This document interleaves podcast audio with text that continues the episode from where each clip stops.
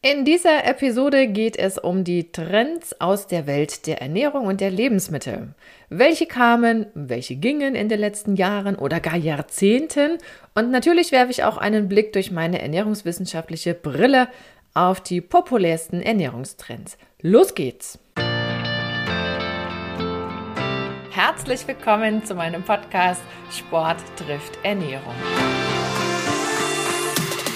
Hier bekommst du wertvolle Infos und Praxistipps, die dir dabei helfen, deine Ernährungsstrategie in Form zu bringen. Und zwar so, dass sie zu dir, zu deinem Alltag und natürlich auch zu deinem sportlichen Ziel passt. Und jetzt wünsche ich dir viel Spaß mit dieser Episode. Willkommen zurück. Ich bin Julia Zichner und ich zeige Sportlern, wie sie mit der richtigen Ernährung das Beste aus sich rausholen können. Was sind Trends? Ist es das, was gerade in ist? Haben Trends mit knallharten Fakten zu tun? Da würde ich eher sagen, nein. Bedienen Trends eine Nachfrage? Ja, durchaus. Aber das ist meine persönliche Einschätzung. Noch spannender finde ich die Frage, wer macht denn diese Trends oder wie entstehen sie? Woher kommt das, dass wir bestimmte Dinge auf einmal total ja, interessant finden und gerne haben wollen oder mitmachen, nachahmen und andere Sachen halt nicht. Ist es nur die Beliebtheit? Na, man könnte ja auch sagen, was beliebt ist, das wird zum Trend. Oder wird nur das zum Trend, was gut in die Breite zu tragen geht, wo man eine coole Marketingstrategie drumherum basteln kann, womit man vielleicht auch Umsatz machen kann? Auf jeden Fall würde ich mal sagen, dass ohne Kreativität und Ideenreichtum die Sache mit den Trends nicht so einfach ist. Und es gibt ja auch sogenannte Trendsetter. Und da sind wir wieder bei dem Punkt, wer macht denn eigentlich diese Trends? Woher kommen die? Was ist der Ursprung? Oder ja, wie, wie entsteht sowas? Und ich habe ja auch selber mal an so einer Umfrage teilgenommen, wo es darum ging, Ernährungsfachkräfte sollten sagen, was jetzt die neuesten Trends sind. Da wurde im Prinzip auch nur befragt, ja, was ist so gerade an Themenwelt in? Das heißt, was kommt aus der Gesellschaft bei einer bestimmten Gruppe von Menschen an und wie lässt sich das dann bündeln? Ob das fachlich sinnvoll ist oder ob das in irgendeiner Form mit, ich will nicht sagen, ja, doch schon, ob das mit wissenschaftlichen Erkenntnissen zu tun hat, also guten wissenschaftlichen Erkenntnissen, die auch echt haltbar sind, das ist ja nochmal eine andere Geschichte. Wenn ich Google-Frage, das habe ich natürlich auch getan, dann kommt sowas Hübsches wie, es handelt sich um eine statistisch erfassbare durchschnittliche Grundrichtung einer Entwicklung oder erkennbare Richtung einer Entwicklung, starke Tendenz. Und es kann sich um eine kurzfristige Erscheinung handeln oder um einen langfristigen Wandel.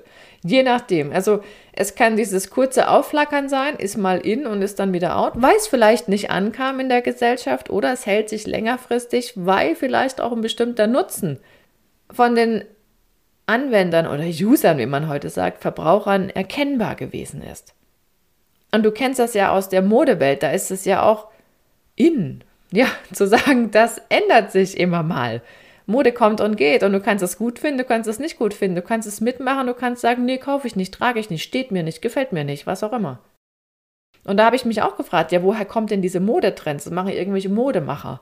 Und es gibt zum Beispiel, das habe ich vor zwei Jahren gelernt, immer so eine Farbe des Jahres, die dann auch in der Designwelt und in der Mode, gerade auch Kunstwelt, präsentiert wird. Und das ist, das kommt sozusagen von einem Institut, was zu einer Firma gehört. Pantone ist ein amerikanisches Unternehmen und die haben so Instituten, die machen immer die Pantone-Farbe des Jahres. Kannst du mal googeln. Dieses Jahr war es Viva Magenta. Das ist so ein dunkel, ja, so, so eine Mischung aus dunklem Pink und Rot. Und für nächstes Jahr ist es dann so ein Pfirsichton.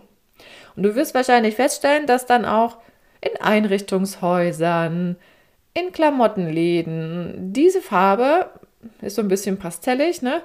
Dass die dann auch verstärkt in welcher Nuance auch immer Anwendung findet. Die haben natürlich eine Idee dahinter, weil eine Farbe auch mit einer gewissen Symbolik einhergeht, aber das ist also auch etwas, was von Unternehmen gemacht wird. Und am Ende, jetzt komme ich auch zu dem ganzen Thema Ernährung, ist es ja auch so, dass viele, viele Trends, die in der Ernährungswelt entstanden sind, aus unternehmerischer Seite gekommen sind. Oder vielleicht auch von Institutionen. Also das ist ja heute beides, was, was wir erleben. Es ist nicht nur die unternehmerische Seite. Aber da sind wir wieder bei der Frage, warum macht man sowas? Produktentwicklung ist immer ein Thema und manchmal kommt es halt so gut an, dass daraus ein Trend wird und manchmal halt nicht. Nun ist es ja so, wenn ich in der Modewelt mir irgendwas kaufe, dann habe ich halt Geld investiert. Wenn es mir nicht gefällt, bleibt es liegen oder ich verkaufe es wieder. Aber wenn ich, wenn ich mir was klamottentechnisch kaufe, dann hat das nicht zwangsläufig Einfluss auf meine Gesundheit. Es sei denn, da ist irgendwas drin und du kriegst eine allergische Reaktion, Hautreaktion. Das kann ja auch manchmal in seltenen Fällen auftauchen, aber normalerweise ist das, bleibt es erstmal ohne Folgen, außer fürs Portemonnaie natürlich. Aber ansonsten geht das. Im Ernährungsbereich ist das eine andere Geschichte. Da hat ja ein Lebensmittel oder gerade so ein Ernährungstrend oder eine Ernährungskonzeption, die du für längere Zeit machst, die hat sehr wohl Einfluss auf deinen Körper, in welche Richtung auch immer. Da gibt es ja auch beide Möglichkeiten. Ne? Und diese, diese Entscheidung gefällt mir, gefällt mir nicht, hat im modischen Sektor oder in Einrichtungen von irgendwelchen ja, Räumen oder wie auch immer, Designgegenstände hat ja nicht so eine Resonanz, als wenn ich sage, ich entscheide mich jetzt, bestimmte Lebensmittel auszutauschen. Und ich habe mal so ganz frei überlegt, okay, welche Trends fallen mir denn so ein aus den letzten Jahren oder Jahrzehnten, die jetzt genau im Bereich Ernährung, Lebensmittel zu finden sind. Natürlich ist sofort präsent Diättrends. Was gab es da nicht alles, was kam und wieder ging?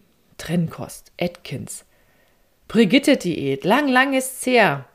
Um, inzwischen auch umgeschrieben. Glücksdiät, das Ding mit dem glykämischen Index, wo man dann auch ziemlich hanebüchene Empfehlungen rausgegeben hat nach dem Motto, keine Möhren mehr essen und lauter so ein Unsinn. Dann gab es zwischenzeitlich auch diese Lehre vom Fett einsparen. Ein wahnsinniger Irrglaube, der daraus auch entstanden ist, der sich bei einigen manifestiert hat. Und das war zum Beispiel so ein, so ein, so ein Ding, was bei einigen tatsächlich auch eine Zeit lang zum Trend wurde, wo dann Salatdressing mit Wasser angerührt wurde statt mit Öl. Das ist der blanke Unsinn. Dann kam Meal Replacement, sowas wie Slim Fast, Harry Weinfurt, wie später dann einmal seht und heute gibt es wahnsinnig viele Shakes in dem Bereich. Aber trotzdem ist es ja nicht so, dass, dass jetzt eine von diesen Varianten den großen Durchbruch für alle geschafft hätte.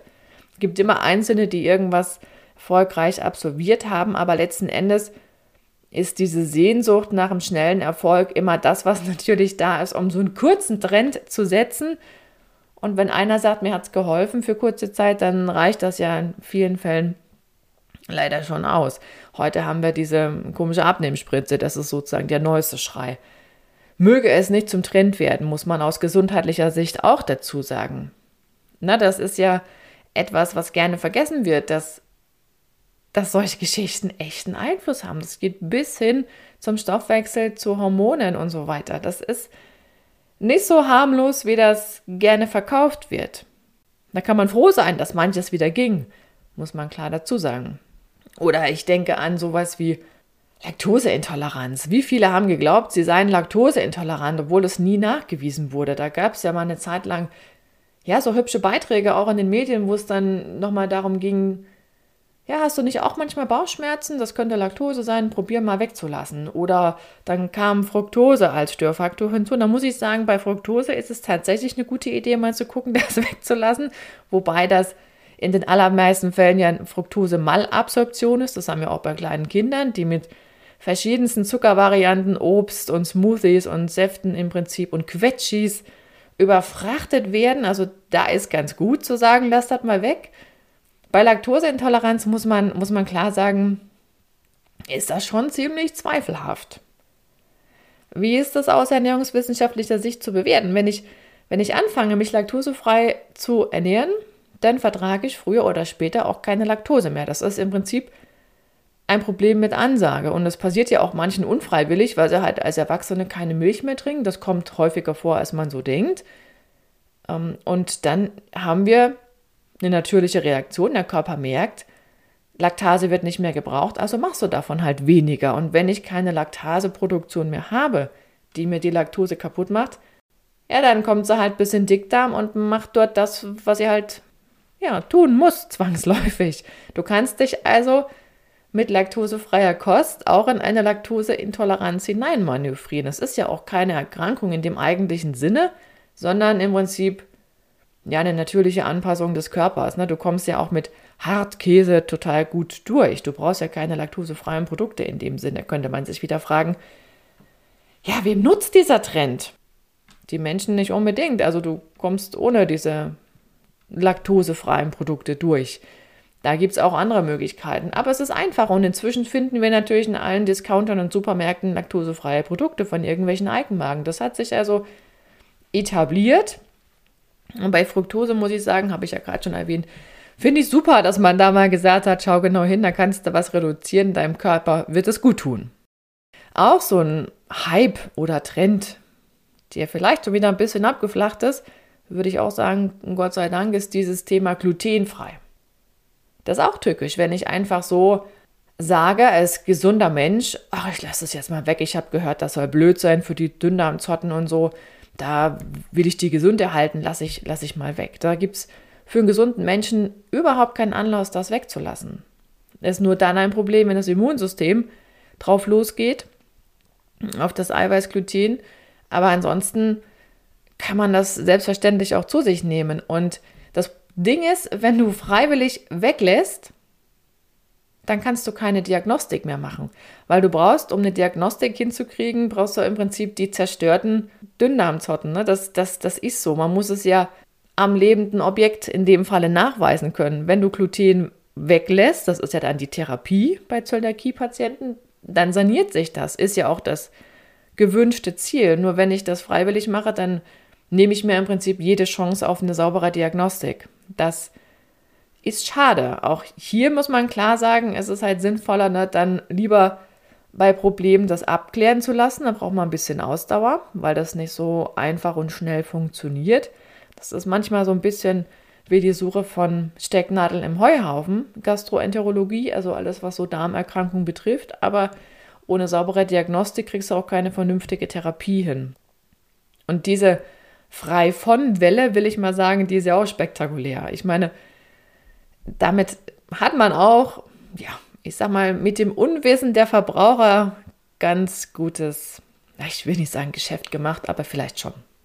Was es auch als, ich will nicht sagen Trend, aber vielleicht als Bashing-Trend gibt und gab, war es ja, oder war dieses dieses Negativbewerten von bestimmten Lebensmitteln, ob das der Weizen war, ob das die Milch war, da hat man ja auch alles miteinander vermischt und in einen Topf gehauen, nur damit das irgendwie negativ bewertet wurde. Oder heute nimmt das ja teilweise Ausmaße an, das Bashing von tierischen Produkten gar zum Trend zu machen. Ob das aufgeht, wird sich zeigen. Meiner Einschätzung nach muss ich schon klar sagen, dass ich das nicht für möglich halte. Also das ist aus meiner Sicht eher unwahrscheinlich. Wenn ich so Ernährungsprotokolle angucke, sind die von einer Mischkost geprägt. In den aller, aller, allermeisten Fällen. Und es wird auch schwierig sein mit diesem Trend, der ja schon lange besteht und der ist auch wirklich gut, dieses Low-Carb-Thema. Das ist gesundheitlich sehr sinnvoll, aber dann brauchst du halt auch Proteinquellen und da bist du mit einer Mischkost die auch tierische Produkte beinhaltet, einfach leichter unterwegs. Das ist handhabbarer, muss man ganz klar sagen. Erst recht, wenn du sagst, ich würde gerne Grundnahrungsmittel an erster Stelle auswählen wollen. Na, das wird ja immer schwieriger, wenn du jetzt sagst, ich will mich pflanzlich ernähren und das nur noch mit Grundnahrungsmitteln, da musst du dich ganz schön anstrengen. Das funktioniert ja heute umso besser für viele in der Praxis, weil sie auf industriell hergestellte Produkte setzen. Und da sind wir auch bei dem nächsten Trend, der sich auch in diese Low-Carb-Schiene natürlich hineingeschlichen hat. Das ist das Anreichern von Produkten mit Eiweiß.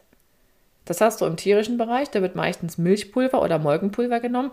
Oder du hast es im pflanzlichen Bereich mit irgendwelchen Erbsen, Erbsenmehl oder Lupinenmehl, Sojamehl und sowas. Da kommt am Ende nicht automatisch raus, dass das alles jetzt mega viel Eiweiß enthält, das Produkt. Vergleich ruhig mal die Originale und die entsprechend mit Eiweiß angereicherten Produkte. So riesig ist der Unterschied da nicht. Und es gibt noch eine andere Geschichte, wo ich dann wieder meine ernährungswissenschaftliche Brille aufsetze.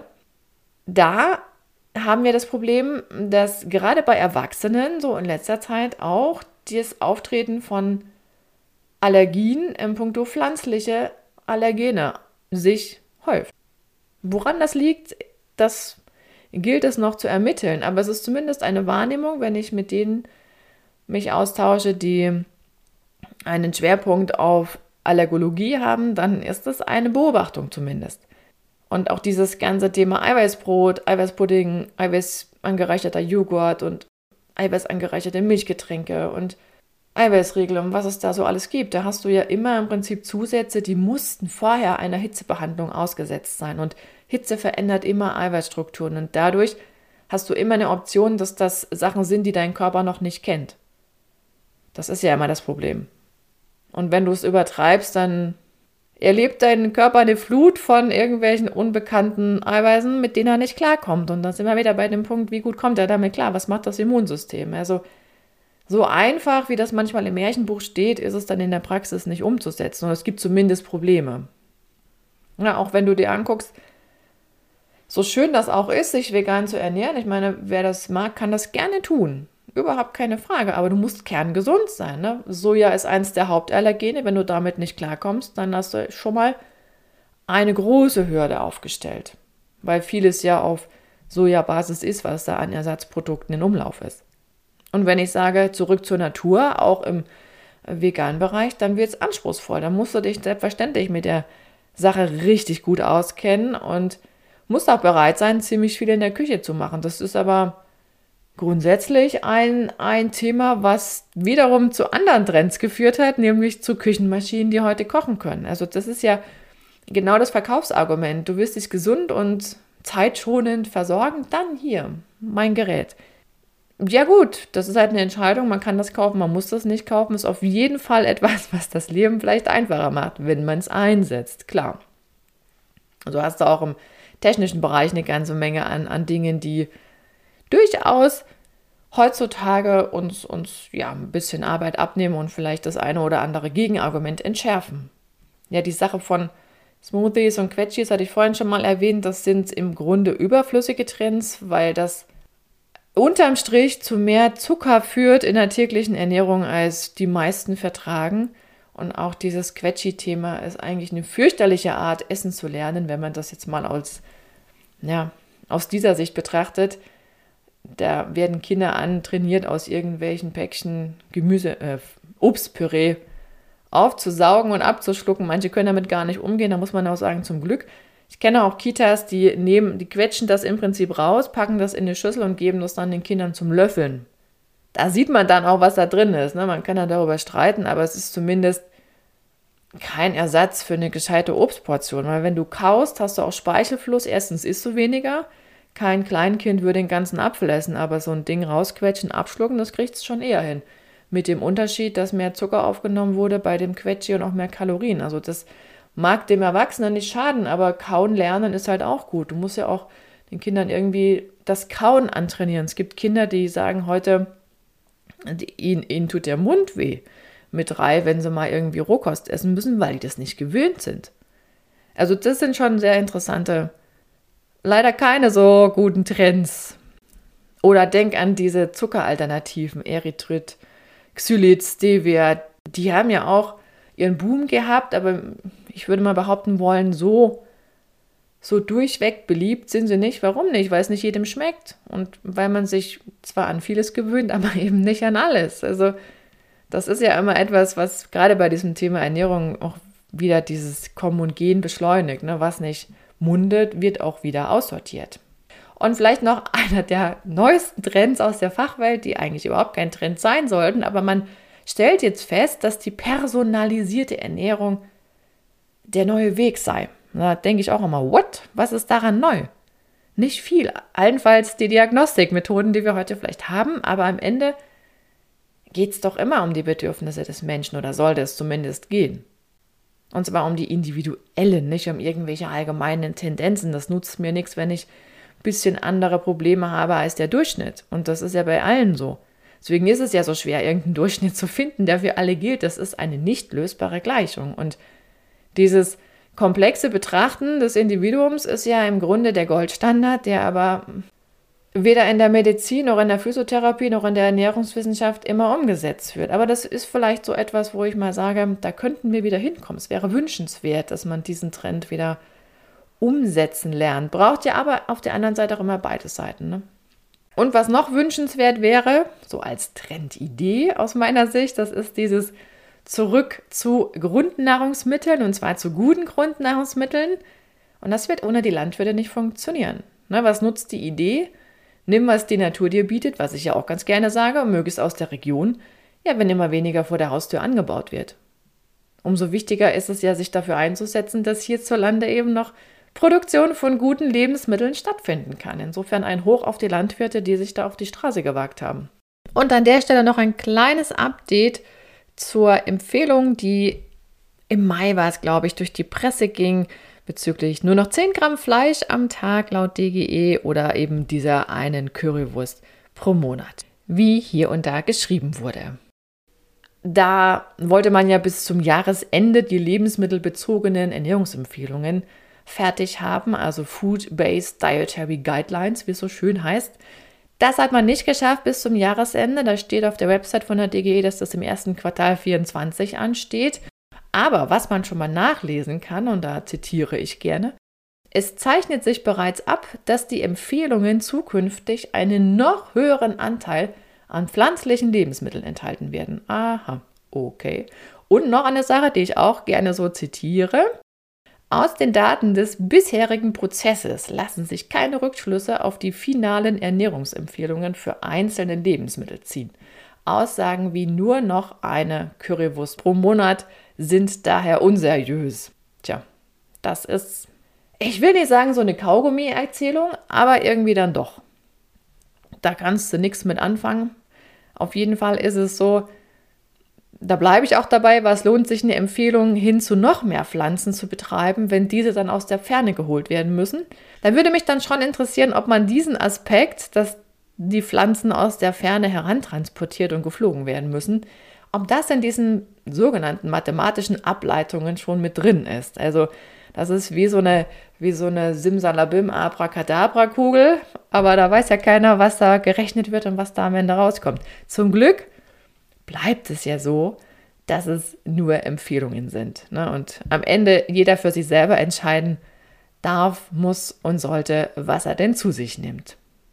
Lass mich dir zum Abschluss vielleicht noch zwei, drei Fragen so zum Nachdenken mitgeben, die natürlich in diese Richtung Ernährungstrends gehen und mache ich da mit und so weiter. Also, eine Frage lautet, warum mache ich den Trend mit? Das kannst du dich ja einfach mal so fragen. Ne? Manchmal tut man ja etwas, ohne drüber nachzudenken. Was erhoffe ich mir davon? Und gefällt er mir nur dieser Trend oder nutzt er mir auch? Oder hat er mir vielleicht gar nicht gut getan? Das kann ja auch sein. Ja, vielleicht hast du ja sogar irgendwas Neues zu Hause stehen oder hast eine Frage zu irgendeinem Trend, zur Ernährung, Lebensmitteln oder was ganz anderes, was dir durch den Kopf geht. Dann kannst du mir deine Frage sogar direkt stellen in Zoom, denn Ende Januar gibt es das nächste QA für alle, die meine Newsletter abonniert haben. Und du kannst dich gerne eintragen, wenn du die noch nicht abonniert hast, unter foodeducation.de slash newsletter. Den Link findest du wie immer auch in den Show Notes. Und ich sage dir an der Stelle auch noch einmal ganz herzlich Dankeschön fürs Zuhören, fürs Dranbleiben und auch fürs Fragen stellen. Und jetzt wünsche ich dir einen guten Rutsch ins neue Jahr und wir hören uns dann in 2024 wieder. Ich würde mich da sehr freuen. Hab bis dahin eine gute Zeit. Ciao, ciao, deine Julia.